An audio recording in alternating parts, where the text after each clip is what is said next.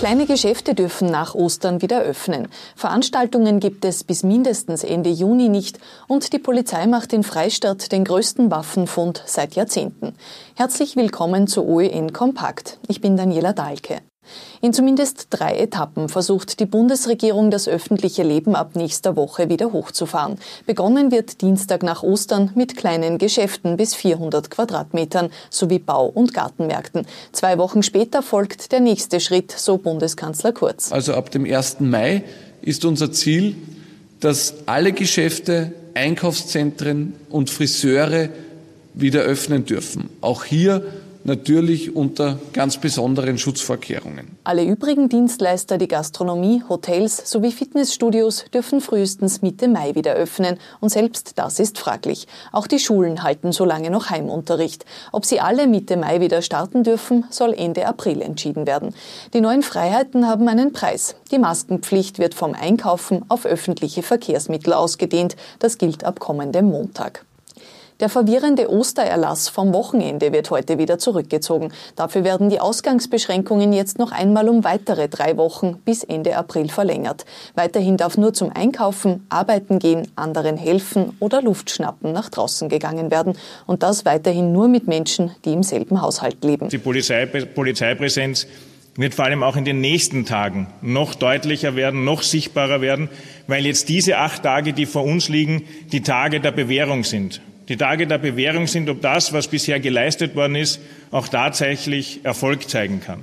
Zu diesem Zweck wird der neue Erlass des Gesundheitsministers auch die Möglichkeit der Polizei geben, Organstrafen zu verhängen. Das heißt, sehr rasch auch, sollte es zu Verstößen gegen die Anordnungen kommen, auch entsprechend handeln zu können. Bis zu 50 Euro Strafe können so laut Innenminister Karl Nehammer sofort verhängt werden. Appelliert wird wiederholt an das Durchhaltevermögen der Österreicher, vor allem jetzt zu Ostern. Ich ersuche Sie dringend, dass wir durchhalten, auch wenn es schwerfällt, weil alles andere bedeutet, dass die Krankheit sich wieder schneller ausbreitet und wir de facto das verspielen, was wir jetzt in den letzten drei Wochen zustande gebracht haben. Auch mein Appell an die Bevölkerung, hier diese Osterfeiertage nichts zu riskieren, noch einmal sehr, sehr konsequent zu sein. Gerade in diesen Tagen, ich weiß, da ist es verlockend, ein Osterfest, eine Osterfeier zu machen.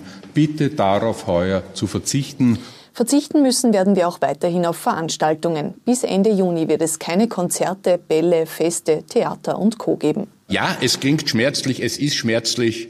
Veranstaltungen welcher Kategorie auch immer, werden bis Ende Juni nicht stattfinden. Wir haben uns das nicht leicht gemacht, wir haben das abgewogen, aber ein Element haben wir damit jetzt einmal sicher eingeführt äh, und versuchen hier wenigstens dieses Bedürfnis äh, zu stillen, dass es Planungssicherheit gibt für die Veranstalter. Ende April, Anfang Mai werde das laut Vizekanzler Werner Kogler neu bewertet. Bevor kommenden Montag Mundschutz in Öffis Pflicht wird, ist er seit heute beim Einkaufen gesetzliche Pflicht. Das gilt für Lebensmittelgeschäfte und Drogerien, die größer als 400 Quadratmeter sind. Ausgenommen bleiben also kleine Bäcker, Fleischhauer, Apotheken und Trafiken.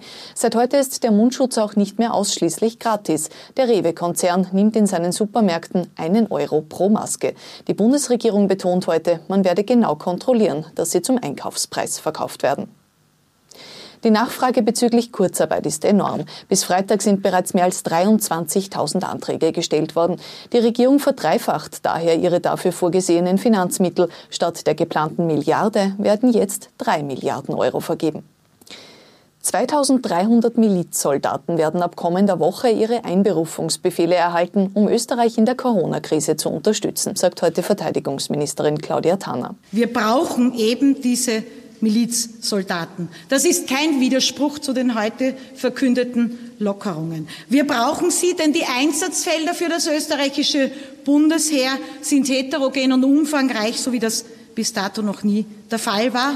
Der Einsatz soll vorerst bis Ende Juli dauern.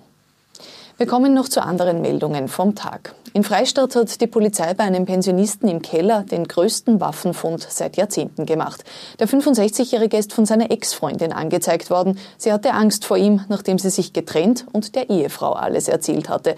Daraufhin sind bei dem Mann eine Million Schuss Munition, etwa 40 vollautomatische Waffen, 100 Pistolen und Revolver sowie 30 Langwaffen und Scharfschützengewehre gefunden worden. Dazu noch rund 100 Schalldämpfer. Einiges davon war selbst gebaut. Der Mühlviertler Pensionist sitzt in Untersuchungshaft, bis geklärt ist, woher er die Waffen hatte und ob er welche davon verkauft hat. Der ganze Polizeieinsatz konnte nur in Schutzausrüstung erfolgen. An der Adresse des Pensionisten war ein Coronavirus-Fall gemeldet. Ein 29-Jähriger aus Scherding ist Sonntagabend in seiner Wohnung festgenommen worden. Er soll seine Ehefrau getreten, gewürgt, mit dem Umbringen bedroht und daheim festgehalten haben. Er sitzt vorerst in Ried in Untersuchungshaft. Und seit heute wird in Linz wieder an den Bypässen für die Autobahnbrücke sowie für den Westring weitergebaut, nachdem die Baustellen durch die Corona-Krise kurzfristig auf Eis gelegt waren. Die Bauarbeiten werden laut ASFINAG unter strengsten Sicherheitsvorkehrungen stattfinden. Nach Ostern soll es dann auch an der neuen Donaubrücke weitergehen. Die dazu notwendigen Bauarbeiter aus der Slowakei können einreisen. Soweit die wichtigsten Meldungen vom Tag. Wir sind morgen wieder mit aktuellen Informationen für Sie da.